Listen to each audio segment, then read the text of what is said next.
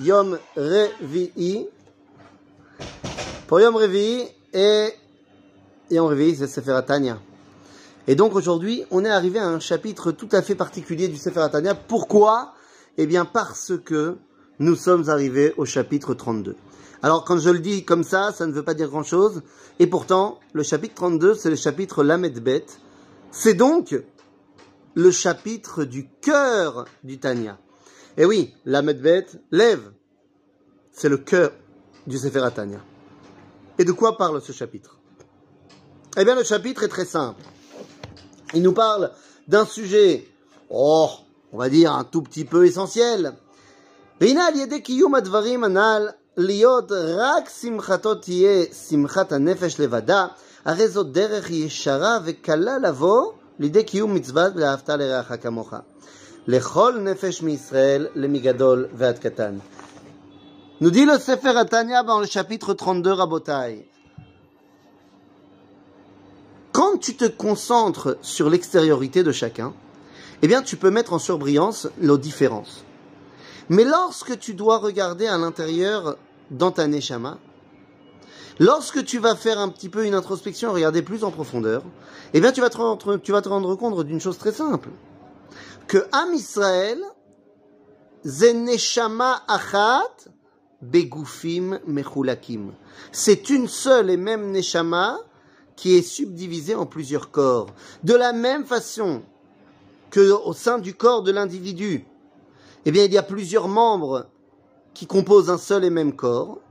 Eh bien, dans le peuple juif, il y a une neshama qui est composée de plusieurs corps.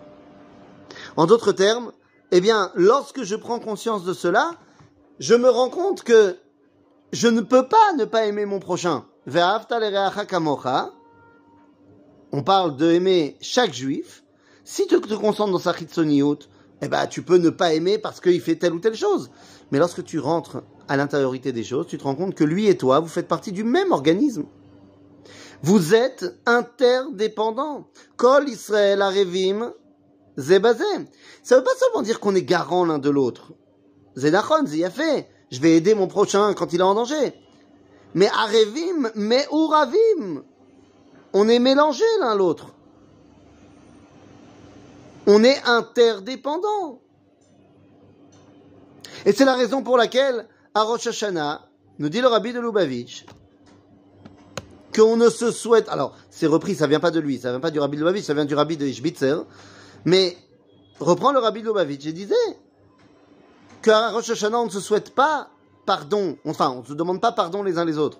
Parce qu'on ne veut pas mettre en surbrillance la différence qu'on a entre nous. Et là, au contraire, on se dit que Techatem, c'est fait Tovim.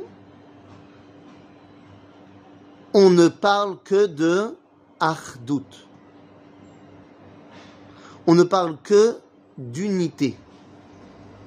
Parce que c'est de cela qu'il est question lorsqu'on arrive à rentrer en profondeur et qu'on regarde la Neshama.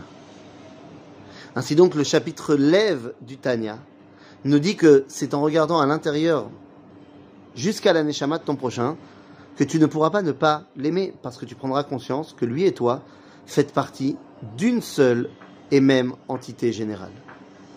Et s'il manque quelqu'un à l'appel, eh bien, c'est toi qui es pénalisé. C'est lui qui est pénalisé. C'est nous qui sommes pénalisés. À bientôt, les amis.